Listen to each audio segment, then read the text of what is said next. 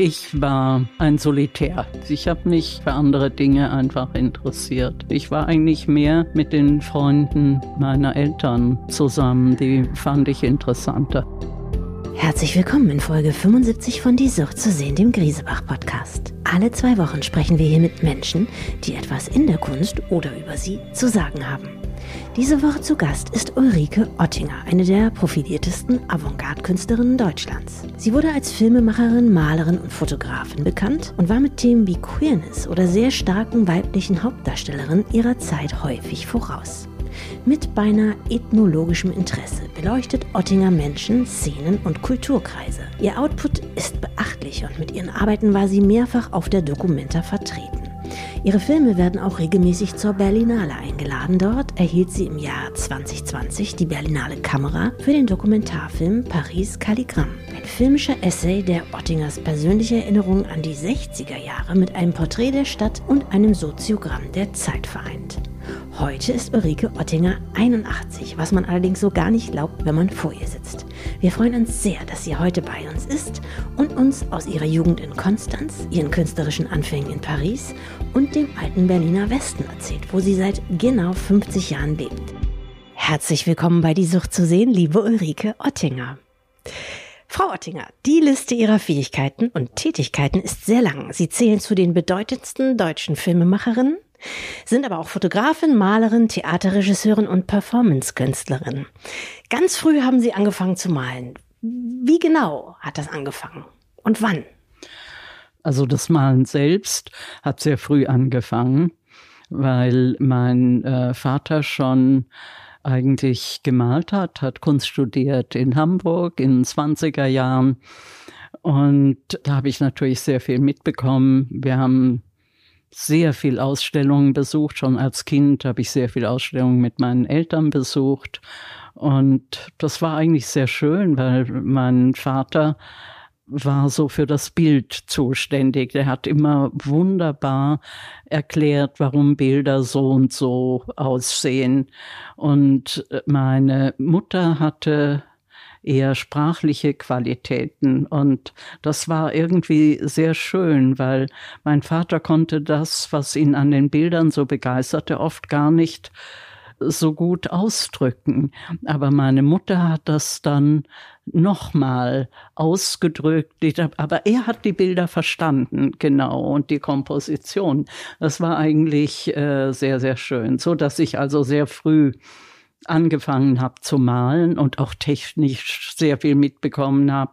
Und als ich dann 62 sehr jung, 20-jährig nach äh, Paris äh, ging, war ich dann zuerst an der Beaux-Arts aber da war ich nur einen Tag, weil ich nicht die geringste Lust hatte, Streichholzschachteln abzuzeichnen oder so etwas zu machen. Ihre Eltern, Und, nehme ich mal an, mit der Konstellation hatten vollstes Verständnis, dass ihre 18-jährige Tochter allein nach Paris zum, zum Kunststudieren geht? Oder gab's, Sie waren Sie durchaus besorgt, aber meine Mutter war davon überzeugt, dass es richtig ist, dass man Erfahrungen macht, ja. ja. Und geht natürlich, war sie sehr besorgt, vor allen Dingen meine Mutter, ja.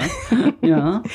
Aber sie hat mich nicht äh, gehindert, im Gegenteil, ja. Mhm. Machte das denn irgendjemand, den Sie kannten oder waren Sie wirklich in Ihrem bekannten Kreisumfeld die einzige, ich die. Ich war ein Solitär in meinem Bekanntenkreis, ja. Ich habe mich auch glaube ich, für andere Dinge einfach interessiert, für die viele meiner Freundinnen und Freunde sich weniger interessierten. Ich war eigentlich mehr mit den Freunden meiner Eltern zusammen. Die fand ich interessanter. ja. Und Paris, weil das damals auf der Hand lag, wenn man sich für Kunst interessierte, oder weil Konstanz, wo Sie geboren sind und aufgewachsen ist, ja französische Besatzungszone genau, war? Das ist ja sehr typisch, glaube ich, für meine Generation dass für uns lag die Zukunft im Ausland und nicht in Deutschland, das zu dieser Zeit sehr eingestaubt und bieder war. Aber für uns alle, also ich äh, mittlerweile habe ich natürlich, als ich dann nach Berlin kam, bekam ich auch sehr viele Freunde aus dem Osten, nicht aus der ehemaligen DDR, die sind alle nach äh, Moskau oder Leningrad oder St. Petersburg äh, gegangen und wir im Süden äh, sind nach Paris gegangen. Da haben sie ja einige, sie haben die Trottas, sie haben den, die Ulla Stöckel, den Wim Wenders, den Schlöndorf. Wir sind nach Paris gegangen, die anderen sind in die USA gegangen und die anderen nach England. Ja. Also das ist sehr typisch, glaube ich, für meine Generation, dass die, die was machen wollten, die sind in diese Länder gegangen. Wir hatten ja auch eine Education dieser Art, nicht? Also wir hatten ja damals die sogenannten Kulturoffiziere. Also zum Beispiel war in äh, Baden damals einer der Kulturoffiziere der Alfred Döblin, nicht also in französischer Uniform. Und äh, die haben dann Hefte mit literarischen Texten herausgebracht. Das war natürlich alles äh, wunderbar. Ja. Und wir haben natürlich alle Französisch gelernt. Und bei mir kam dazu, dass ganz am Anfang gleich 45 meine Mutter für die Franzosen übersetzt hat. So kannten wir sehr viele Franzosen und dass wir eigentlich so etwas wie einen Jour fix hatten. Und jeden äh, Freitagabend gab es äh, bei uns, das war ja nach dem Krieg, man hatte überhaupt nichts. Und in dieser Zeit, aber man hat sich unterhalten. Ich war da ja noch ganz klein, aber so habe ich das erlebt, dass wir dann immer eine Gruppe von französischen und deutschen Gästen äh, hatten und man hat diskutiert. Ja. Das war natürlich sehr interessant. Ja. Da waren äh, Literaten dabei, auch junge Soldaten, die Künstler waren. Und so hatte ich sehr früh eine starke Beziehung zu Frankreich. Ja. Einmal in Paris, wo, wo sind Sie angedockt? Wo haben Sie gelebt und wie haben Sie gelebt und naja, wie haben, wo haben Sie sich bewegt, in welchen Kreisen? Sehr einfach natürlich. Man hatte ja überhaupt kein Geld. Ich habe äh, zuerst eben, äh, das nannte sich Au pair. Ich habe eine Zeit lang in der polnischen Botschaft in einem kleinen Dachkämmerchen gewohnt und äh, habe morgens für die Söhne des äh, Botschafters irgendwie ein Frühstück gemacht und habe sie zur Schule gebracht. Manchmal musste ich am Nachmittag noch was machen und dann bin ich ins Atelier gegangen. Ich war damals im Atelier äh, Friedländer, weil ich Radierung lernen wollte, die Techniken der Radierung. Und dann bin ich ins Atelier gegangen und äh, äh habe da gearbeitet. Also es war alles sehr einfach sehr. Also die Zimmerchen, wissen Sie, die waren so, dass sie auf ihrem Bett saßen und alle vier Wände berühren konnten. berühren konnten. Das war alles ja.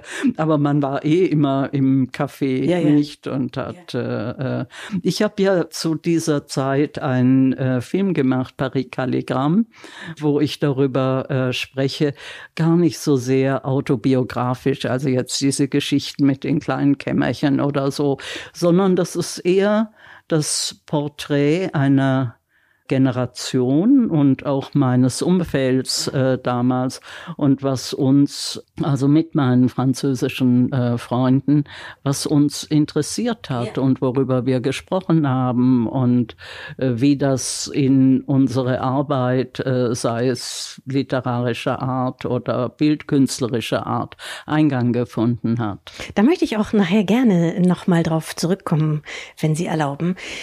Zunächst mal, wie würden Sie Ihre Malerei, Ihren Ansatz damals beschreiben? Ich glaube, Sie haben äh, unglaublich viele verschiedene Einflüsse aufgenommen. Also sei das politisches Tagesgeschehen, Pop Art, Comic sogar. Wie würden Sie es selber beschreiben? Mhm. Naja, am Anfang habe ich eigentlich noch so ein bisschen surrealistisch äh, gearbeitet und habe mich von den unterschiedlichsten Dingen inspirieren lassen. Und dann war das ja so, dass man in äh, Paris, es gab dann die Galerie Sonnabend und äh, Flinker und einige andere. Und da sah man dann schon natürlich auch äh, jemanden wie den Rauschenberg.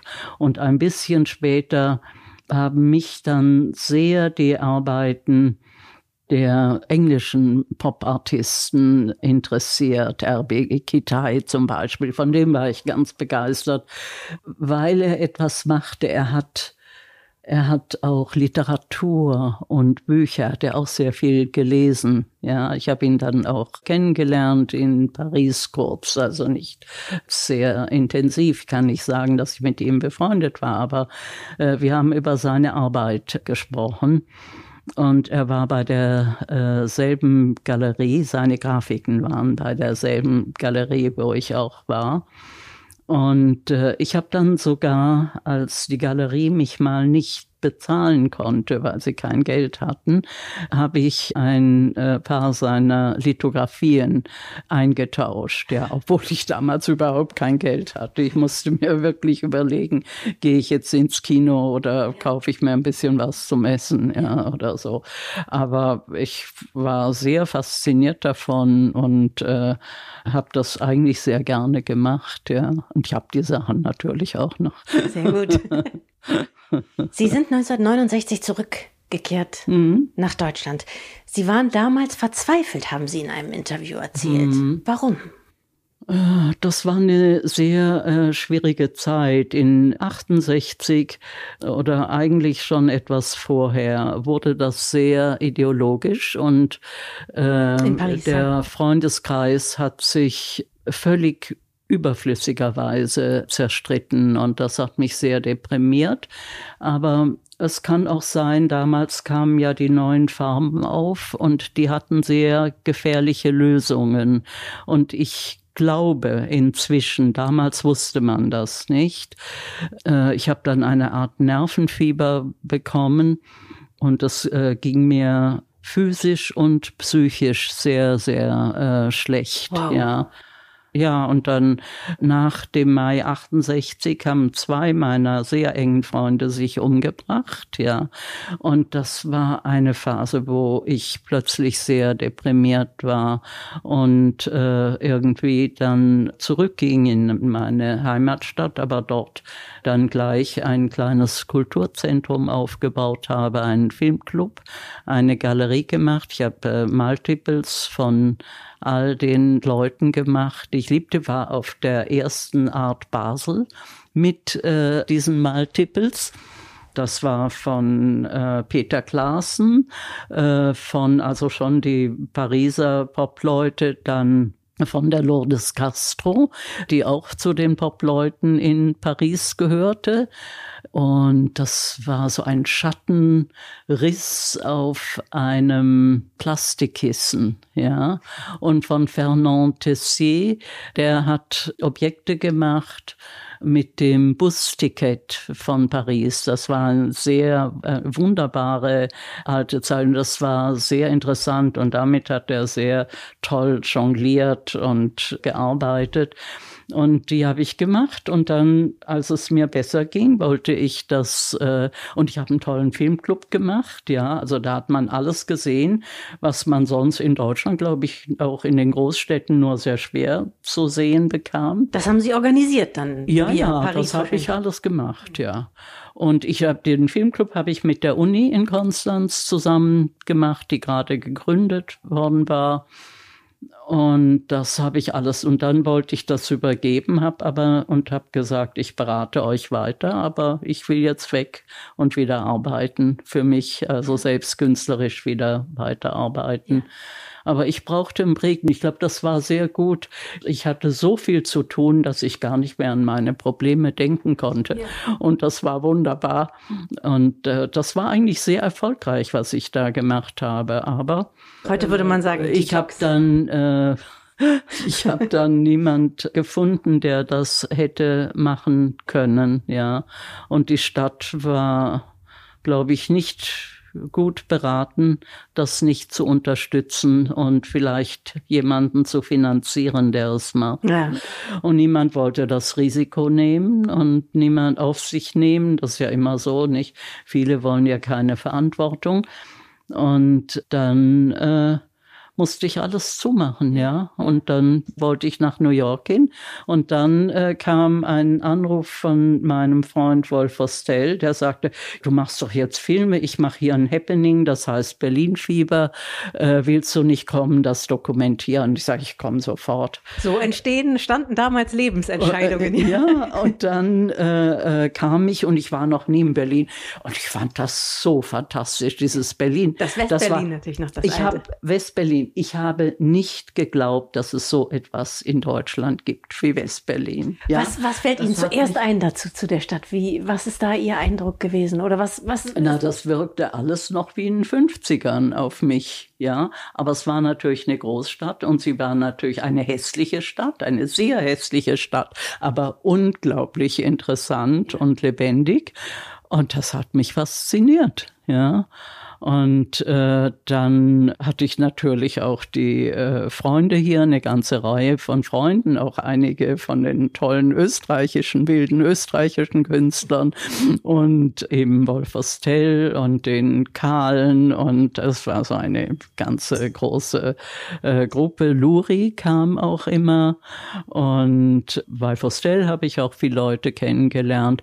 Und dann habe ich drei oder vier Wochen bei den Fostels äh, äh, gewohnt und die ein unglaublich gastfreies Haus hatten. Und die Mercedes Vostell war ja auch so wunderbar. Und die haben diese großen Diners immer gemacht und Mercedes hat gekocht und, und es war irgendwie, es war sehr schön. Ja, ja es war ein, ein sehr schönes Leben eigentlich. Da war alles klar wahrscheinlich nach vier Wochen. Und dann habe ich mir gleich eine Wohnung gesucht.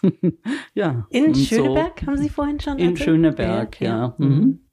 In Schöneberg in der Erdmannstraße, ja. Und das war da wohnten wir dann äh, nachher sozusagen Rücken an äh, Rücken mit äh, David Bowie. Ach, in der Hauptstraße. Und mit Iggy Pop, die ja. kamen natürlich auch öfter vorbei. Ja. Und er wollte mal, dass ich äh, ein äh, Plattencover für ihn mache, aber das wurde nichts, weil ich genau da einen äh, Film machte und das war also völlig undenkbar, noch irgendwas anderes äh, zu machen. Sonst ja. hätte ich das richtig gerne Schon gemacht. Ja. Wie vollzog sich denn jetzt eigentlich der Sprung zur Filmemacherin? Naja, das fing ja in Paris schon an. Ich habe in Paris, äh, in Deutschland konnte man sich damals ja für Film, als ich wegging, nicht. Ähm, sagen wir mal, gute Filme in Deutschland damals waren die ganz große Ausnahme, ja. Es gab keine Filme, die war zerstört, nicht? Also nach der Nazi-Zeit war, war nichts mehr da. Und wie gesagt, einfach nur die äh, Ausnahmen und in äh, Paris habe ich dann wirklich Film kennengelernt. Nicht? Und das hat mich fasziniert.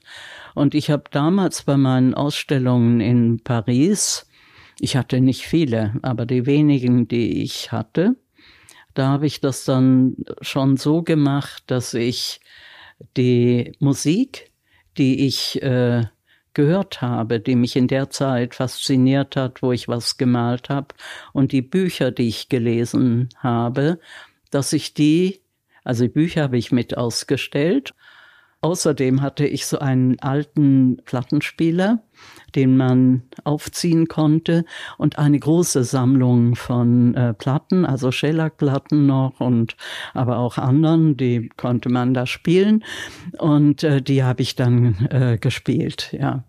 Oder einmal äh, habe ich äh, ein Bild gemalt von Allen Ginsberg und das habe ich auf eine dicke Holzplatte gemalt und dann habe ich sie komplett zersägt und wie ein Puzzle und habe das ausgeschüttet in der Galerie und die Vernissagenbesucher haben es dann zusammengesetzt, ohne dass sie wussten, was äh, äh, da drauf ist. Nicht solche Sachen habe ich damals äh, gemacht.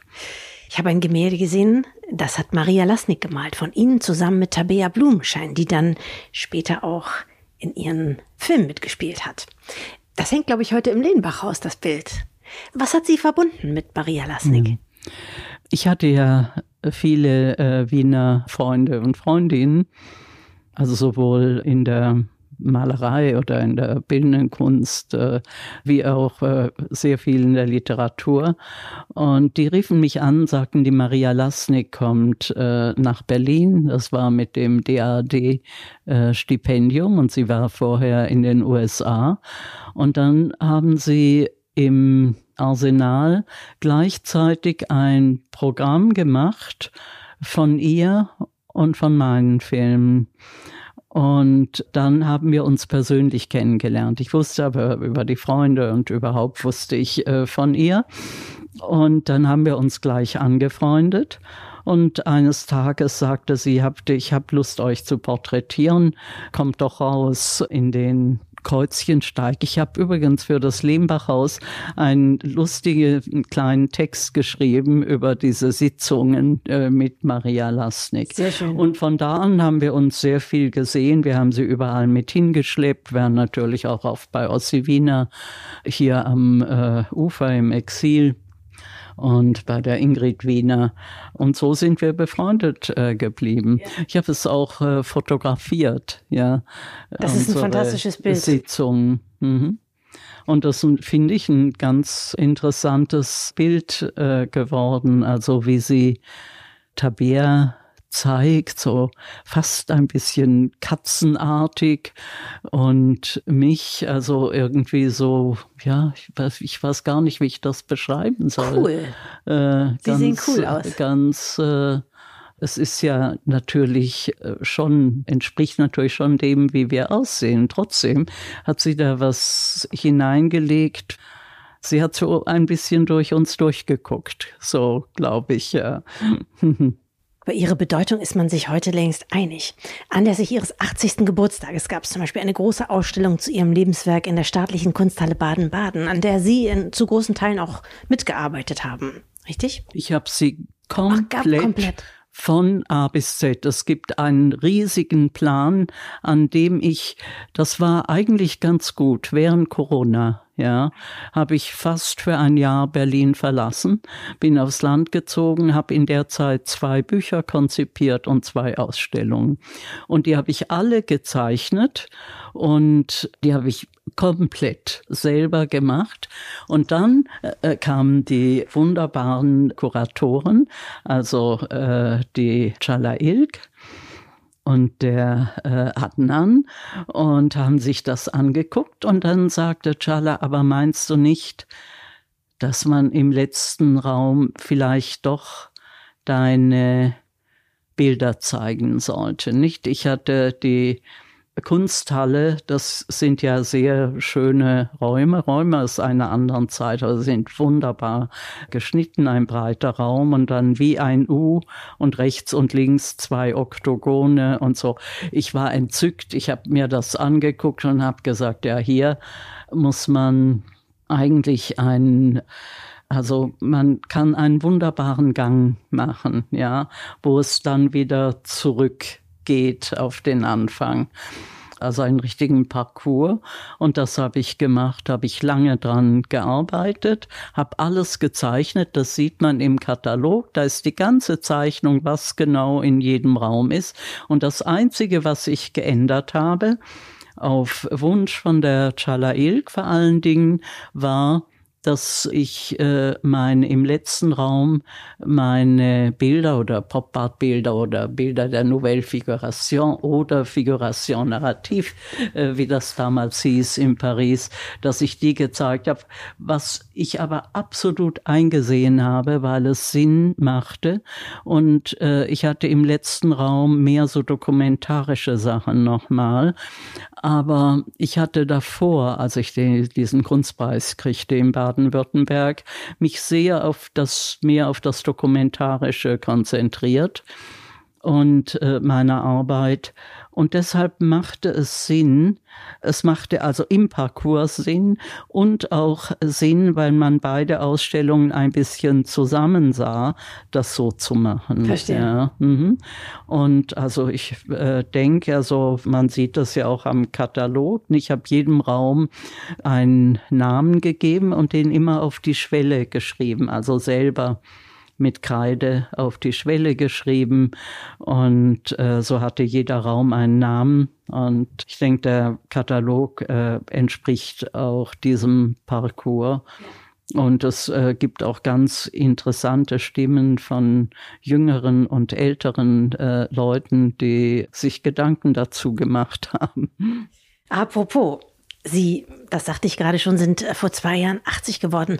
Und Sie haben mal sehr berührend beschrieben, wie das mit dem Alter für Sie ist. Nämlich von außen sehen die Menschen eine ältere Dame, aber die Innenwahrnehmung ist, äh, läuft sozusagen nicht parallel zu der Außenwahrnehmung. Haben Sie denn ein, ein inneres gefühltes Alter? Überhaupt nicht. Ja, also außer dass man natürlich körperlich bestimmte Abstriche machen muss im Alter, das ist völlig klar.